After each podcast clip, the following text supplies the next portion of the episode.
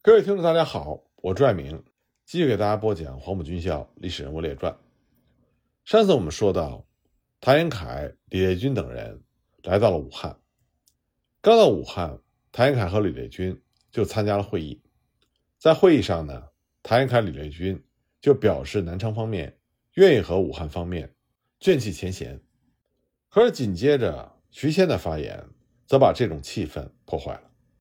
徐谦开始。对联席会议进行证明，或许是因为徐谦听到过蒋介石在此前的演说中对联席会议以及徐谦本人发起的抨击，所以呢，徐谦就当场控诉蒋介石对联席会议的始乱终弃，并且说将开会延至七日，以示迁就南昌方面，所以不能再为蒋介石有所拖延。他的这些话不但报了蒋介石批判徐谦。和联席会议的一箭之仇，也对南昌方面进行了攻击。谭延闿一看形势不妙，就立刻站起来灭火。他说：“南昌方面曾有错误，愿受批评。然用意是使党能统一，同心协力，并不是敷衍。我希望大会能够容纳南昌同志的意见，使大会能够顺利。可否将开会稍微延迟三到数日，这样南昌同志得以加入。”未来者赶快来，若得一致参与，意见一致，进行也会更加顺利，这是我所希望的。会议主席于是就提出了议题：正式开会是否延展至十二日？等到蒋介石、朱培德同来，提出讨论。彭德民和吴玉章当即反对，认为反独裁之际不应该专门为了等一两个人到会。吴玉章表示。今天到会的人数已经足够，应该开会。谭延凯则认为，参会者到齐关系重大，并不是在于一两天的争执，希望不要再产生纠纷，容纳南昌方面的意见。因此呢，会议就产生了比较大的分歧。会议主席于是就请其他委员发表意见。于树德提出，今日是正式会议，八号、九号也可以来讨论提案，但是决议。必须要等到蒋总司令来了以后再决定。这是一个折中的方案，既能保证当天开会，又能顾及蒋介石的面子。可是彭泽民当即就表示反对，他说：“自开会以来，绝无等人来再做决议的先例。”会议逐渐开始有火药味儿。那么徐谦一看形势不好，反而开始调和，强调可以先提案，再正式开会。他说：“今天虽然可以开会，但仍然可以延期，这是非常正常的。可以先非正式的交换意见，之后呢再进行完满的解决。”这个时候，毛泽东进行了发言。他说：“因为提案慎重，需有精细的讨论，讨论自属提案之责，而提案委员会的产生由常务委员推举，可否再加新的同志而得新的意见，详细由提案会讨论。”大会则决定今日开，不能再拖延。于乃英呢，则认为，因为蒋介石会议已经延期两次，在提高党权之际，再因蒋介石而延期，在报上发表也不好说。郭梦渔这个时候也开始发言。郭梦渔起初呢，曾经在南昌待过一段时间，也曾经被蒋介石所拉拢，随后先行来到武汉，所以说两边他都有关系。不过，顾孟余明确表示，正式开会不能再拖延了。如此一来呢，除了谭延闿，几乎人人都同意七号开会。纵使于树德的折中方案也是同意首先开会。所以，谭延闿再次表明，各位同志发表意见有所误会，所请延迟会议，并不是为了专等一人。我可以声明，双方表示并没有隔阂。南昌方面要求延期。理论上虽然略显原因不足，但是事实上也需要顾及到。为了爱党起见，让南昌同志得以参加，也可以让开会更加顺利，并且呢与军事有关系甚多。如果能够全体参加，则解决起来非常顺利。我不愿意党出现裂痕，所以南方方面的请求，请大家务必注意。那么徐谦这个时候就表示。今日如果够了法定人数，那么就开会。形式上呢，也可以促使没有来的同志加快到来。已经够了人数，仍然不开会，这是不对的。应该容纳而不容纳也是不对的。不如先开了会，则没有来的同志也可以赶快来，两方面都可以照顾到。谭凯这个时候就接话说：“我们要先声明，我们不等人。他们没有来之前，武汉这方面就有公开的电文，说此间已经决定，南昌同志不到也会开会。这样等到蒋介石、朱培德他们到来的时候。”别人也无法挑拨，可是谭延闿的一系列发言就引起了相当多数人的不快。恽代英和江浩就连续向谭延闿发难，江浩还质问谭延闿：谭同志所争的会期究竟是内容问题还是会期问题？因迁就事实而纠纷，如果再行迁就，那么所谓的提高党权何在？关于会期问题，也希望南昌同志。能够加以容纳。那么谭延闿的回应则是：江同志之言似有误会，南昌对提案是同意的，也已迁就到武昌开会，否则就不需要来武汉开会了。谭延闿不敢说是个人请求，只是出于对大局的考虑，并非是想要与人辩论。那么顾梦余呢，也提出调和方案，表示赞同余树德的意见，今天做正式会议。再开几天提案会之后再进行决议。吴玉章随后则提醒表决徐谦、顾梦余的调和主张，也就是今天是正式开会，但明天先开讨论会研究提案，暂不对议案做最后的决议。这个主张呢，顾及了蒋介石的面子。虽然会议开幕，但是仍然等到蒋介石来了以后才做会议的正式决议。然而，如果表决当日作为正式会，这就意味着三月七日，也就是大会开幕日，与蒋介石三月十二日在开幕的主张有着比较大的差距。这个方案虽然实质上仍然相当于等蒋介石来参加决议，但是事实上，蒋介石所要争的就是名义上的会期，就是他所要求的三月十二日再开会，更多的是想试探武汉方面是否重视他。从某种意义上来说。只要表决三月七日是正式会议，蒋介石是不会到会的。这一点呢，谭延闿没有办法为蒋介石点破，这就成为了这场争执中的关键所在。那么，陈公博终于说话了。就像前面我们所讲的，陈公博当时在决定国民党中央驻南昌的时候是持反对意见的。然而，作为江西政务委员会的主席，他在南昌待了三个月。成为了南昌中央的核心人物，在南昌、武汉之间争执最为激烈的时候，陈公博还充当了沟通使者。所以陈公博就发言说：“今日开会是没有问题的，只是一年来党弄到这种地步，不能说没有问题。本人不希望因为小问题而牵扯到大问题，应该顾全事实。”他说的这句话云里雾里。很难让人立刻明白他的用意。孙科最后宣布，与会者进行表决。实际上，这个时候会场上已经是一边倒的形式，所以通过表决不在话下。李烈钧半天没有说话，已经憋了一肚子的火，他最后终于发泄了出来。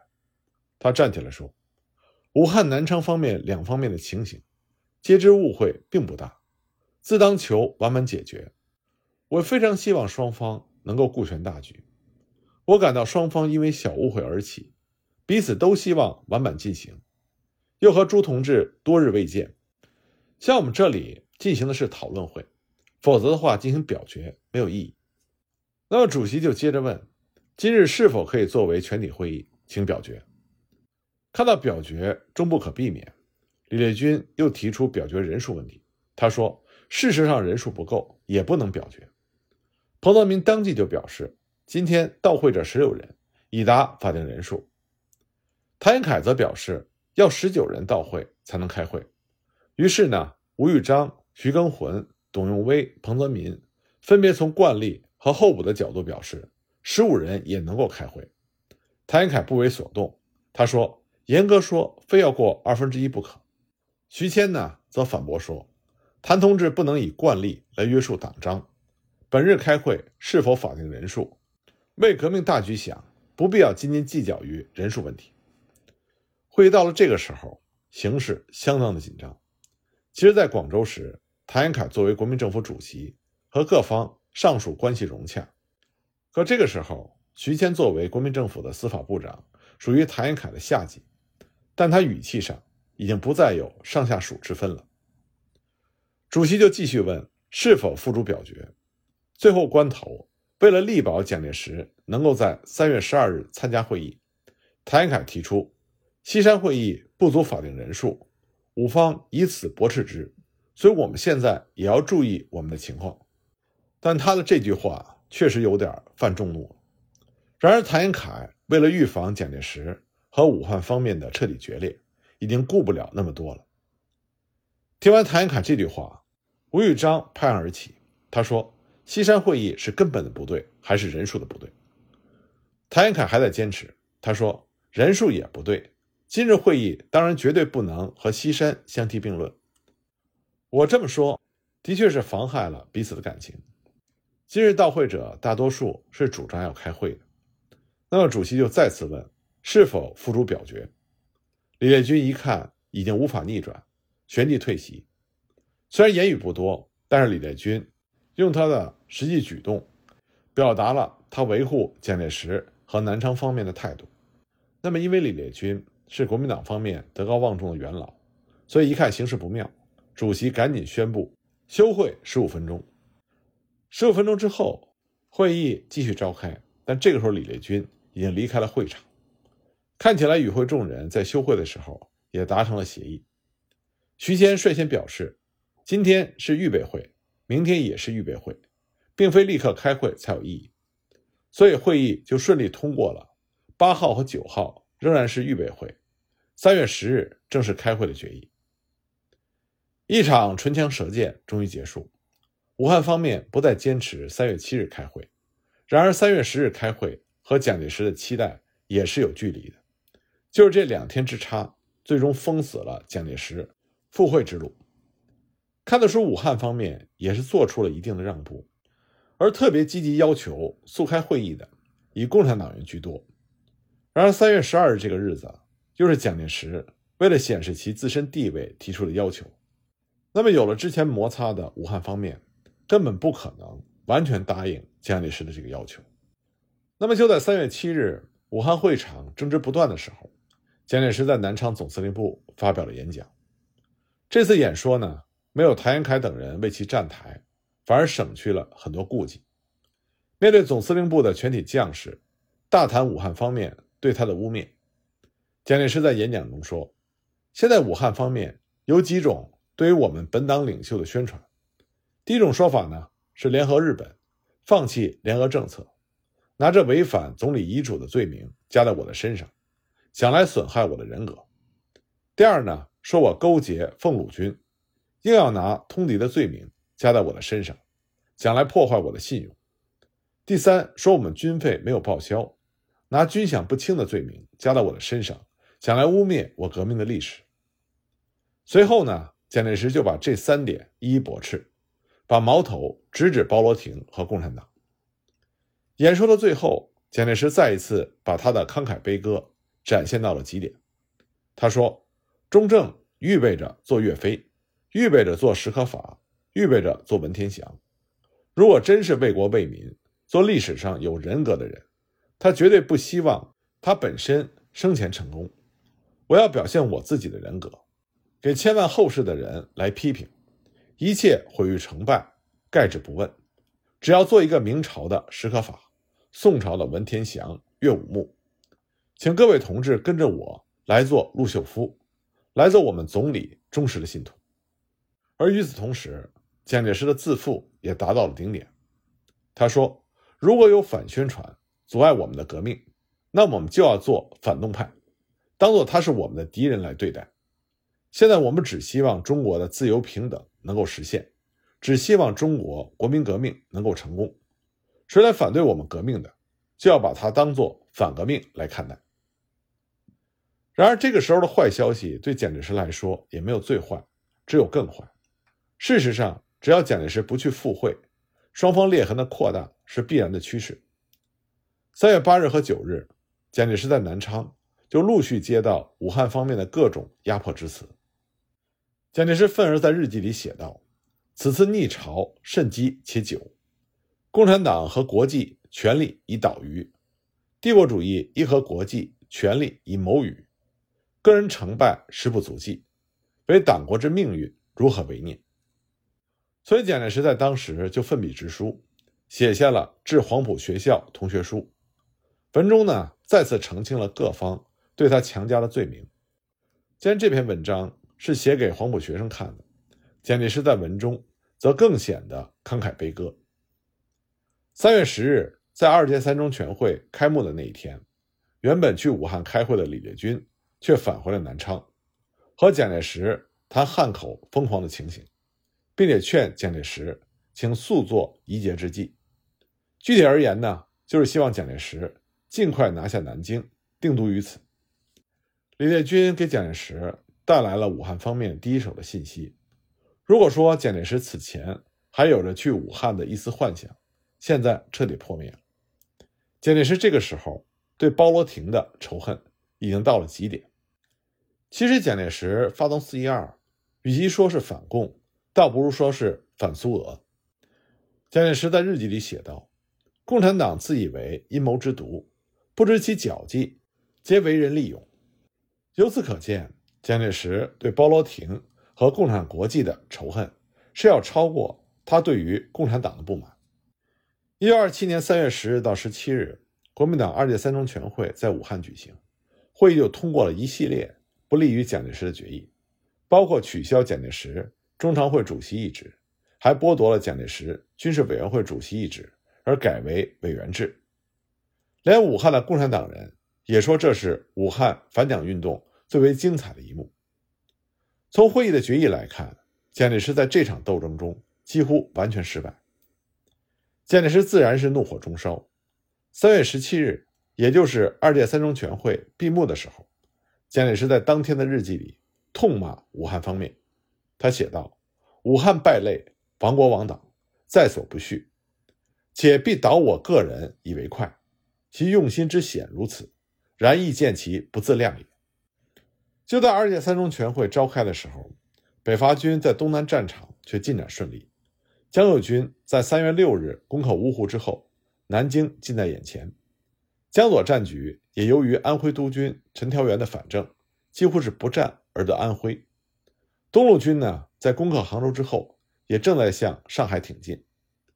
三月十四日，蒋介石在南昌就已经听到了攻克南京的传言。军事上的重大胜利。对于军权至上的总司令来说，总是最为重要的。另一方面呢，在蒋介石努力经营的江西，也显示出巨大的拥蒋热情。江西省党部组织了大型的群众集会，“蒋总司令万岁”的口号响彻江西。三月十五日，赣州各界市民大会特意发电报拥护蒋介石，反对武汉当局。与此同时，江西两起重大的反攻事件也正在策划中。随着北伐形势的巨大变化，蒋介石从南昌来到了九江，志在南京。不过在这个时候，他还要解决一个重要的问题，那就是宁沪战场的军队经费严重不足，再加上江西军队的开拔，战局出现隐忧。在九江呢，蒋介石虽然只停留了三天，却做了一件影响他一生的事情。一面是反对自己的浪潮，一面是军费的短缺。蒋介石在江西陷入了困境。他首先仍然想从武汉方面争取军需。他在三月九日发电报给国民政府，申请恢复军需部，从而落实前方所需的军需。但这个时候，武汉方面呢，已经准备开二届三中全会，武汉反蒋的气氛已经达到了高潮。蒋介石的要求自然难以得到满足。困境中的蒋介石急需帮助。当时呢，和蒋介石还在一起的陈洁如，在他的回忆录里提起蒋介石和宋霭龄在九江进行了一次密谈，奠定了蒋宋合作的基础。而陈洁如的回忆在蒋中正档案事略稿本里也得到了部分的印证。根据陈洁如的回忆，宋霭龄给蒋介石开出了这样的条件：宋霭龄说，你是一颗正在上升的新星，但没有独立完成大业的魄力。要完成重建中华的大业，需要巨大的势力、金钱、魄力和特权。对于这些，你现在一无所有。我愿意和你谈成一笔交易。我不但将影响我的弟弟子文脱离汉口政府，并且将更进一步，尽力的联合上海的大银行家，以金钱作为你北伐的后盾。供应你经费和军火，我们有一切的关系。你这方面要做的是和我的妹妹宋美龄结婚，在南京政府成立的时候，任命我的丈夫孔祥熙为行政院长，我的弟弟子文为财政部长。蒋介石在困境之下只能接受这个条件，并且最终请求陈洁如退让五年，让他和宋美龄结婚。所谓的九江密谈。这是陈洁如回忆录中最吸引眼球的一部分，因为它涉及到蒋宋联姻和陈洁如的悲情，在读者中就引起了强烈的反响。然而，书中的这部分内容似乎是无法证实的。陈洁如回忆录的史学价值一直以来争议不断，并且大多数情况下被认为是造假颇多。另外一方面呢，既然是密谈，就像陈洁如所述，当时只有蒋介石。和宋霭龄在场，而且还是在船上，所以几乎无法考证。不过，在新出版的史料《蒋中正档案事略稿本》第一册关于1927年3月18日这天的记载中，居然出现了孔宋夫人，也就是宋霭龄的名字。记录中写道：“行军之事，想须先也。日前，宋太夫人与孔宋夫人来游巡卢，闻蒋总司令部军饷拮据。”武汉财政部为共党阻挠，不敢发给宋太夫人与孔宋夫人，乃游巡回汉，力诉宋部长筹发两百万元，秘密运巡，因此军饷无虑。公乃乘舰东下，亲自督战，京沪得以如期克复。那么从这段记录里，我们可以看到，三月十八日前后，正是二届三中全会形成反蒋最高潮之时。蒋介石的个人档案里清楚地表明，蒋介石和宋霭龄在九江的确有过会谈，而且主要目的就是为了解决军费和财力。这和陈洁如回忆录里所说的有很大的相似性。当然，在事略稿本这种正式的史料档案中是不可能提及蒋宋联姻这件事情的，但是我们可以合理的推测一番：蒋介石费尽心机。与宋霭龄在九江相会，并且如期获得了宋霭龄的相助，再加上当时蒋介石对于宋美龄的确有喜爱之情，所以他必然和宋霭龄谈及到他的妹妹宋美龄。至于他们具体谈些什么，我们不得而知。但是自此之后，蒋介石和宋家、孔家绑在一起，这是事实。而在事略稿本里，将金库得以如期克复和宋霭龄的帮助连在一起。当然，我们不能轻易地认为上海和南京之所以能够打下，是宋霭龄、蒋介石九江密谈的结果。但是，根据这个记载，我们也可以看到，宋霭龄的确成功地解决了困扰蒋介石多时的军费问题，这一点是可以确定。还有一点值得注意，就在所谓的九江密谈之后不久，蒋介石就发动了清党，并且建立了南京国民政府。而宋子文呢，正是在南京国民政府建立之后。逐渐的从武汉方面向蒋介石靠近，这固然有复杂的历史原因，但是蒋介石和宋霭龄先达成的这种合作关系，以及宋霭龄素来的强势性格，对于宋子文也是不无影响的。其实，对于陈洁如回忆录的批评，并不是关于九江密谈，而他所说的简直是为了寻求宋家的支持，转而答应宋霭龄所开出的条件，逼陈洁如退让。而与宋美龄结婚，最终抛弃了陈洁如。陈洁如的这段描述很明显带有他个人的感情在内，但是对于这一段不实的怀疑，不应该必然导致对整个九江密谈的怀疑。以蒋介石和宋美龄在之后的婚姻状况，我们可以想象，在九江，蒋介石和宋霭龄的会面一定会谈到蒋介石和宋美龄的婚姻，只不过谈及的内容。